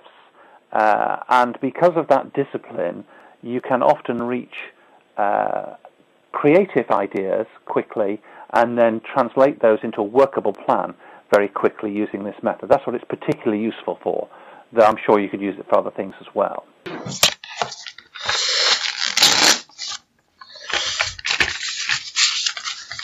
Die Walt Disney Methode ist, wenn man sie vergleicht mit zum Beispiel Design Thinking, morphologischen Kasten, eigentlich nur wirklich ein strukturiertes Denken, wo man eine fest definierte Position hat. Also man ist Denker, Realist, Beobachter, meinetwegen noch oder Kritiker. Und das muss man durchhalten. Und wenn man diesen Prozess ein paar Mal wiederholt, kommt man eben zu einem besseren Konzept, ob es wirklich ein komplexes Produkt ist, das aus dieser Methode kommt, das wage ich zu bezweifeln, aber im Medienbereich oder zum Beispiel auch, also wenn ich ein neues Skript entwickle oder ein neues äh, äh, Format in Medien, ist es sicherlich anwendbar äh, bei hochkomplexen Maschinen oder Apps mit mehreren Funktionalitäten in der App ist es sicherlich nur sehr bedingt ansetzbar. Aber okay, so viel zur Walt Disney Methode zum bis gleich. Ja, ähm, Elektroscooter sind ja nun irgendwie zugelassen worden Mitte Mai. Und was bedeutet das? Es ist natürlich eine große Innovation im Verkehrsbereich. Äh, in meinen Domänen, wie vielleicht man bekannt ist, blogge ich ja unter elektroautovergleich.org oder automatisiertesauto.de über Automatisierung und eben über Elektromobilität. Ja, Elektroroller. Was bedeutet das für Innenstädte? Wir hören uns jetzt mal ein Argument an, was eigentlich auch ein großer Treiber hinter dieser Einführung von Elektrorollern weltweit ist. Es ist ja, wir sind in Deutschland ein bisschen Nachzügler. Wien hat es, äh, die Niederlande hatten es und die USA haben es schon lange. Ähm, da wird es, äh, nun gibt es eben Elektroroller auch in Deutschland zugelassen, auf Straßen. Und die Idee ist natürlich irgendwie die, die wir jetzt gleich hören. Ebene statt. Das Fahren in Wien ist nur auf Straßen und Radwegen erlaubt. Keine Helmpflicht. Die Roller haben auch hier Fahrradstatus. Mir ist lieber die Roller am Fahrradweg als wie der Verkehr, den wir da haben. Okay. Nein, und wir brauchen Alternativen zum Auto. Auch beim Scooterparken gibt es in Wien klare Regeln. Abstellen darf man die Roller nicht einfach irgendwo, sondern nur dort, wo. Ja, einerseits ist es natürlich der Versuch, das Auto zu ersetzen. Das ist löblich. Viele meinen, es gibt zu viele Autos in den Städten, die Parkstaus und Parksuchverkehre, Staus, all das, dieses Gemengelage und da könnten Roller natürlich eine Abhilfe bieten. Aber es kann natürlich auch anders kommen, dass im Prinzip das Fahrrad unter Bedrohung steht, weil der Roller ein paar Vorteile hat. Die hören wir uns jetzt einmal an von Ist Deutschland ready für den E-Roller? Bericht ist natürlich wie immer beigefügt in den Show Notes. Kommt ein bisschen auf die Nische drauf an, auf den Anwendungsbereich, was der Benutzer möchte. Ne? Soll er für die letzte Meile sein? Soll es ein Fahrradersatz sein? Was möchte ich mit dem Roller eigentlich machen? wo wohne ich, wie schwer darf er sein, damit ich ihn in eine Wohnung tragen kann, kann ich mit ins Büro reinnehmen. Das sind so die ersten wichtigen Fragen, die man eigentlich für sich selbst beantworten sollte. Ui, ganz schön viel zu beachten. Aussehen, Verarbeitung, sich. Ja, ein drittes Problem ist natürlich Blinde. Da hören wir jetzt einmal eine Stellungnahme vom Deutschen Blindenverband. Aber auch das ist natürlich woanders in der Welt schon gelöst worden. Und es hat bislang auch keine großen nennenswerten Unfälle gegeben. Also bei meinen Recherchen ist das auch rausgekommen, dass es im Prinzip relativ problemlose Einführung weltweit gab. In Deutschland haben wir natürlich ein paar Debatten dazu, ob das jetzt auf Innenstädten fährt oder nicht. Aber wir sind ja hier, das ist jetzt auch die, der letzte Punkt, wo das im Prinzip einfach nur die allgemeine Information ist, dass es kommt. Wir gucken uns nochmal später genauer an, was denn so innovativ ist an den E-Rollern und was auch noch die Zukunft bei E-Rollern bringen wird. Aber jetzt erstmal noch der Vollständigkeit halber die Deut der Deutsche Blindenverband. Ja, wir als Allgemeiner Blinden- und Sehbehindertenverein kämpfen an der Seite des Fuß e.V. eben gerade für die Freihaltung der Gehwege, weil die äh, nicht einsehen, dass wir solche Fahrzeuge, die kein Geräusch von sich geben, nicht hören. Und was wir nicht hören, ist für uns nicht existent. Die laufen Gefahr, dass sie wirklich ja, umgefahren werden, weil der sehende Fahrer denkt ja, man springt zur Seite als Fußgänger. Ein Kompromiss wäre ein fauler Kompromiss zwar, wenn man die Elektromobilität, also in diesem Fall diese kleineren Fahrzeuge, auf die Straße bringt, aber das ist ebenfalls eine Gefährdung weil die sich ja anders bewegen, viel langsamer sind und dann gibt es wieder Überholvorgänge mit wenig Abständen. Äh, ein Kompromiss ist es in, in dem eigentlich auch nicht. Ja, und Einerseits sind diese Roller ja im Prinzip kein Hightech, ist ein bisschen Alurahmen mit einem Elektromotor dran, aber natürlich ist ein bisschen äh, innovativer die Form, äh, wie sie genutzt werden. Auch das kommt natürlich aus den USA, wo die Startups schon sehr erfolgreich und groß sind.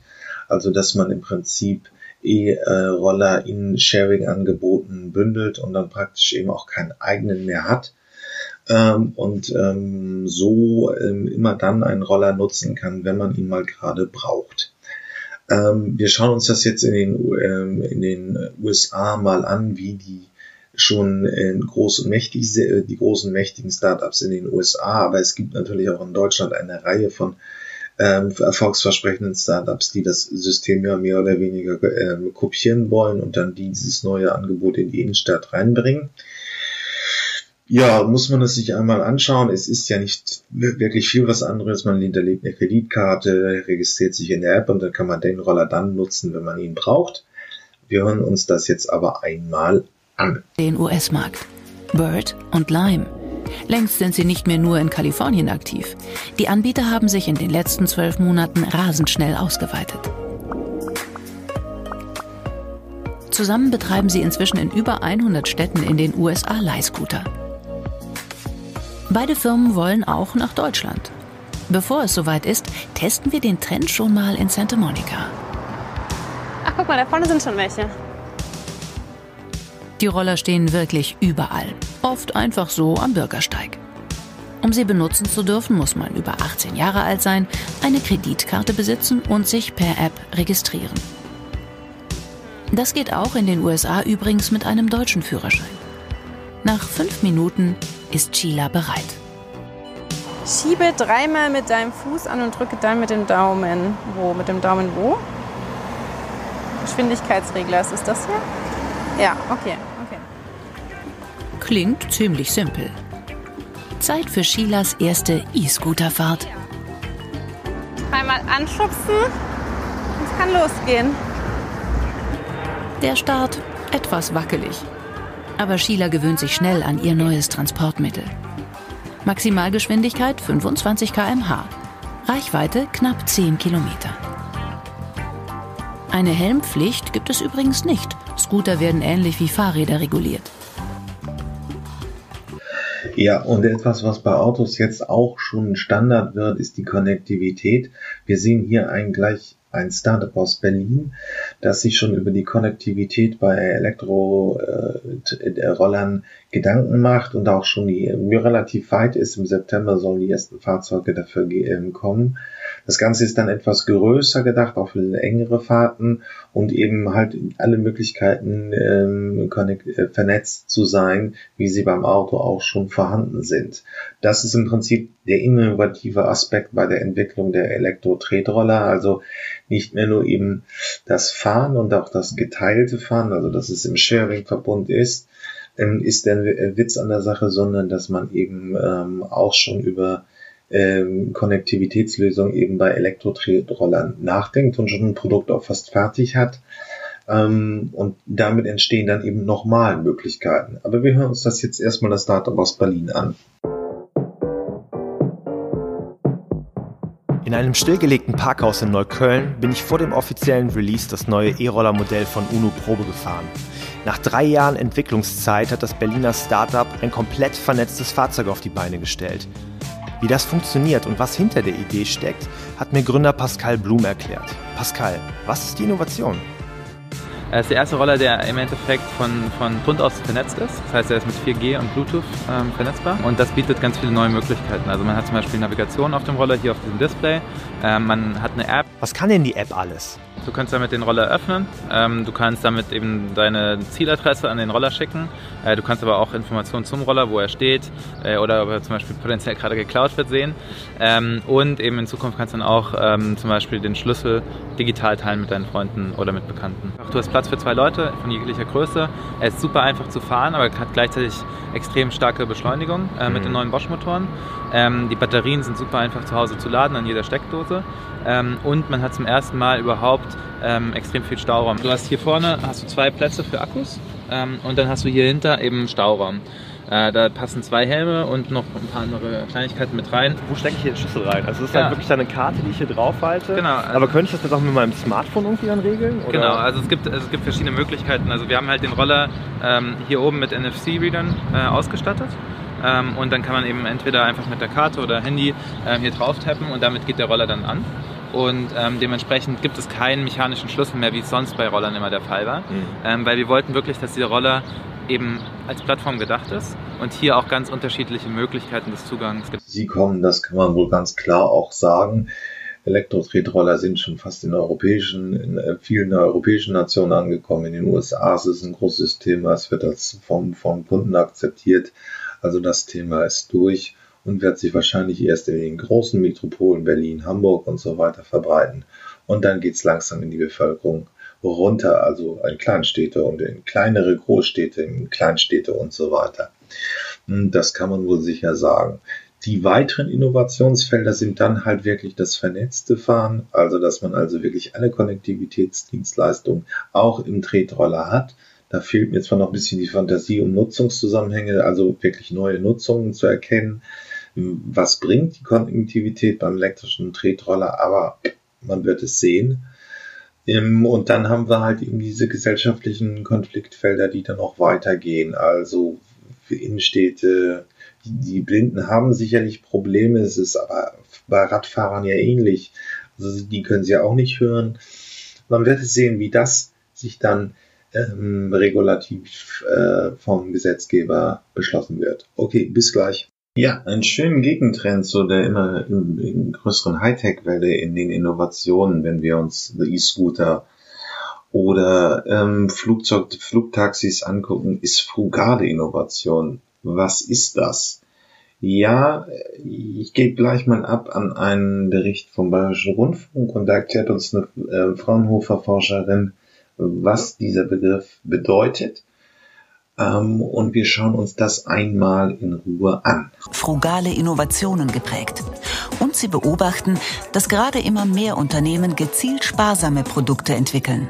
Bezeichnend für alle diese Innovationen ist, dass die äh, quasi so äh, eine gute Qualität haben und gleichzeitig günstig sind, also erschwinglich sind. Ähm, und das wird erreicht, indem man sich besti auf bestimmte Funktionen konzentriert und bestimmte Leistungsmerkmale. Ne? Also ich biete nicht alles an, was so ein Fahrzeug generell könnte, sondern ich beschränke mich auf das, was eine bestimmte Kundengruppe genau braucht. Und dadurch schaffe ich es quasi, den Spagat zwischen guter Qualität und günstigem Preis hinzubekommen. Auch diese Brille ist einfach, aber von guter Qualität. Auch sie ist eine Entwicklung für Afrika. Das schlichte Drahtgestell kann vor Ort hergestellt werden. Materialkosten der Brille 1 Dollar. Verkauft wird sie für zwei bis drei Tageslöhne und ist damit für jedermann erschwinglich. Aber unkomplizierte, robuste Produkte sind auch bei uns gefragt. Das merkten auch die Macher des A-Cars, als sie ihr Auto zur Marktreife bringen wollten. Um offen zu sein, hatten wir den europäischen Markt am Anfang gar nicht auf dem Schirm. Kamen dann eher Nachfragen, gerade aus den Gärtnereien oder auch Biolandwirte, die gesagt haben, ein einfaches, günstiges Elektrofahrzeug, weshalb bietet es nicht in Europa? Also mehr ist weniger, wenn man es sagen will. Ähm, sie arbeitet auch noch sehr schön den Unterschied zwischen billig und einfach heraus weil ähm, es ist einfach nur reduziert auf die wirkliche Funktion ohne unnötiges Shichi. Es ist ähm, einerseits natürlich ein Thema, das immer wieder, ich nutze auch vielleicht 20, 30 Prozent von meinem Laptop und der Rest an technischer Kapazität wird nicht wirklich benötigt. Das gleiche gilt auch fürs Handy. Und da setzt es einen Gegentrend eben zu ein, wirklich von den wirklich Kernbedürfnissen ähm, der Zielgruppe ein einfaches Produkt zu entwickeln. Klemmt natürlich, wenn man ein großer Konzern ist, der eine gewisses Markenrenommee zu verteidigen hat. Aber das schauen wir uns jetzt nochmal an. Das Handy, das Nokia 3310, war einmal der technisch letzte Schrei. Das ist lang her.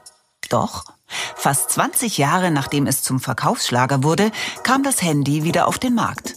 Ohne alle gängigen Apps. Dafür mit einer Akkulaufzeit von fast einem Monat. Für rund 50 Euro. Bewusst einfach. Doch viele Unternehmen wollen solche Produkte lieber nicht auf den Markt bringen. Wer sich schwer tut, sind eben die großen Unternehmen. Und da ist oft die Angst, dass man sich die eigene Marke quasi kaputt macht. Ne? Entweder weil die Kunden das Gefühl haben, das ist dann keine hochwertige Marke mehr, oder weil man dann denkt, man verliert die Kunden. So nach dem Motto, warum verkaufe ich denen jetzt das Günstige und äh, dann kaufen die ja das Teure nicht mehr. Dabei lässt sich das Prinzip frugaler Innovation auf viele Branchen übertragen etwa auf Flüge ohne viel Zusatzkomfort oder auf Möbel. Und sogar zahlreiche Hotelketten reduzieren sich mittlerweile aufs Wesentliche, Schlafen und Frühstücken. Aber nicht alles, was günstig ist, ist auch frugal. Bei einem Billigprodukt hat eben dieser Schritt nicht stattgefunden, dass man wirklich überlegt, wer ist die Zielgruppe und was braucht die unbedingt und worauf kann die verzichten und womit kann ich die total begeistern. Ne, da hat man einfach nur überlegt, wie kann man das möglichst günstig machen und hat dann eben gespart an Materialien und ähnlichen Sachen. Bei einer frugalen Innovation schaut man eben genau, wer ist die spezielle Zielgruppe. Ich kann es nicht allen recht machen. Wissenschaftler gehen davon aus, dass in Zukunft noch sehr viel mehr unkomplizierte Entwicklungen auf den Markt kommen. Ja, ähm, das ist einfach richtig. Das passt zu unseren Konsumgewohnheiten. Wir hatten es ja jetzt auch in den beiden äh, Sequenzen, die ich drin hatte, schon mal gesehen. Ähm, der Elektrotransporter ist eben auch für Schwellennationen in Afrika, Asien gedacht, aber merkwürdigerweise findet er auch in Deutschland ähm, durchaus seine Kunden und stößt auf Kundeninteresse. Aber natürlich sind frugale Innovationen einfach zu denken, auch vor den großen wachsenden Märkten in, in Asien, Afrika, Südamerika. Ähm, das beißt sich natürlich irgendwie mit unseren Konsumbewohnheiten, hat sie ja eben auch erklärt. Konzerne können nicht einfach nur ähm, ähm, ähm, Produkte vereinfachen. Natürlich hätte jetzt vielleicht auch äh, ähm, Lufthansa einen Flug anbieten können wie Ryanair, wo man einfach wirklich nur äh, den Flug bekommt und alles zusätzlich bezahlt, aber es passt nicht zum Markenauftritt von Lufthansa. Ja, das ist natürlich immer ein Problem. Ähm, Jetzt habe ich noch ein Beispiel gefunden, wo ähm, leider nur auf Englisch von France 24. Da wird vorgestellt ein Inder, der einen ähm, Gefrierschrank gebaut hat, den er aus Klee fertig, also aus Lehm fertigen lässt und der ohne Strom auskommt und der eine gewisse Kühlleistung hat, aber eben nicht unbedingt. Indien gilt als Hotspot dieser frugalen Innovation einfach wegen diesem riesigen Absatzmarkt und weil das Land eben auch noch nicht so wirtschaftlich stark ist wie wir hier in Europa. Und diese Techniken, die ohne Strom ankommen und auch günstig von den Materialien, werden, kann man unter frugalen Innovationen eben mit dem Fokus auf diese großen Schwellennationen verstehen. Und es, ja, das schauen wir uns jetzt einmal an. We need to see to believe that an ordinary person in an ordinary village can transform the imagination of the world by his creativity. The man we're about to meet lives here, in the largest house in the street. But not long ago, he was a poor potter who lost everything in a 2001 earthquake that shook the state of Gujarat. Very nice. This is Mansukbar Prajapati's pride and joy, a fridge he made with clay. This is the Mythical fridge. We put water here in this upper chamber, which flows into these walls. Through a process of evaporation, the temperature inside is about 10 to 15% cooler than the outside. Because of this, the taste of the food inside stays good. Look, you'd think these vegetables are from today, but actually, they've been in here for up to seven days. The vegetables stay fresh. It's also eco friendly because it doesn't need electricity. The Mitikul is modelled on the ancient technique of using clay pots to keep water cool in hot climates. Mansukba took this idea and modernised it.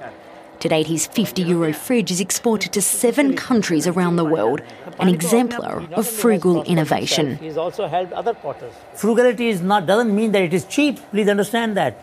It's very efficient, it is optimal technology. It uh, uses material much less, but the design input is much higher.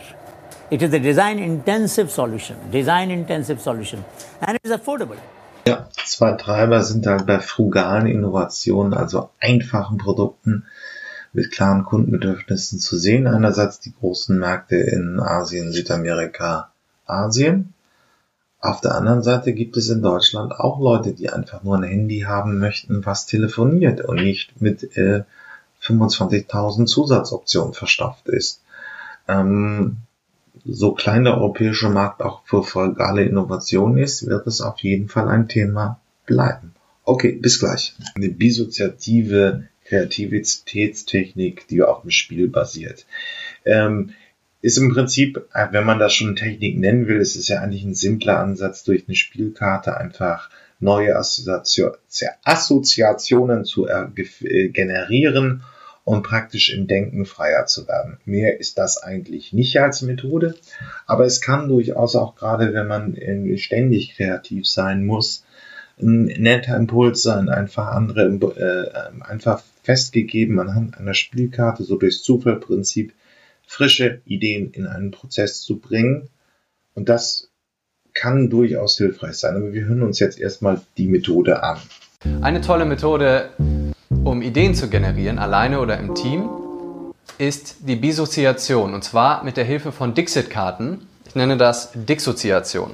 Ist ein Gesellschaftsspiel. Die Karten kann man in jedem Spielwarenladen kaufen. Und die haben alle kreative, bunte Bilder. Und man zieht einfach eine Karte und muss dazu eine Idee assoziieren. Ja, also wenn Sie zum Beispiel sich die Frage stellen, wie können wir unsere Meetings verbessern, ziehen Sie eine Karte. Hier, was ist da drauf zu sehen? Ein Kind, was äh, ein Videospiel spielt. Irgendwie muss müssen die Meetings spielerischer werden. Das äh, Gamification ist das Stichwort. Das heißt, Teilnehmer können Erfahrungspunkte sammeln, werden geratet, können äh, zusammen das vielleicht auch online machen, Online-Spiele. Sie nehmen also sich eine Karte, entweder für ihr eigenes Problem oder im Team, können Sie auch abwechselnd Karten ziehen und es müssen immer Ideen aufgeschrieben werden, alle notieren. Da sind natürlich auch verrückte Ideen dabei. Das Auswerten kommt erst danach, aber einfach als kleine Inspiration, um nicht nur auf die normalen Assoziationen, die wir so haben, wenn wir auf ein Problem stoßen, ähm, zu zählen, sondern auch externe Einflüsse mit einzubauen. Das Kartenspiel Dix. Freies Assoziieren kann man es im Prinzip nennen. Also einfach durch ein Spiel werden immer neue Impulse zufällig in einen Ideenfindungsprozess rein generiert. Ähm, ja, es hat natürlich, wobei jetzt der Bericht halt so wahnsinnig hymnisch war, äh, den ich da vorgestellt habe, eben ähm, ist natürlich immer eine Sache, wenn man keine saubere Problemlösung hat, wird das wahrscheinlich zu einem übermäßigen Wirrwarr führen und man muss halt natürlich bei diesen Assoziationen auch überdenken, das muss ja auch irgendwann mal eine in sich geschlossene Gesamtlösung werden. Aber als Technik irgendwann, um auch einen festgefahrenen Prozess in der Ideenfindung zu lösen, ist es sicherlich nicht schlecht, wenn es auch ein paar Schattenseiten hat. Okay, bis gleich. Ja, das war's mit den Zukunftsmachern diese Woche. Ähm, hat mich mir hat Spaß gemacht. Ähm, und wenn ihr irgendwelche Themenvorschläge, Ideen, Ideen habt oder einen Interviewpartner sucht, meldet euch einfach unter jürgen.fahrt.elektroautovergleich.org. Ähm, sonst bewertet mich gut, das wäre nett. Äh, und bis zum nächsten Mal. Tschüss.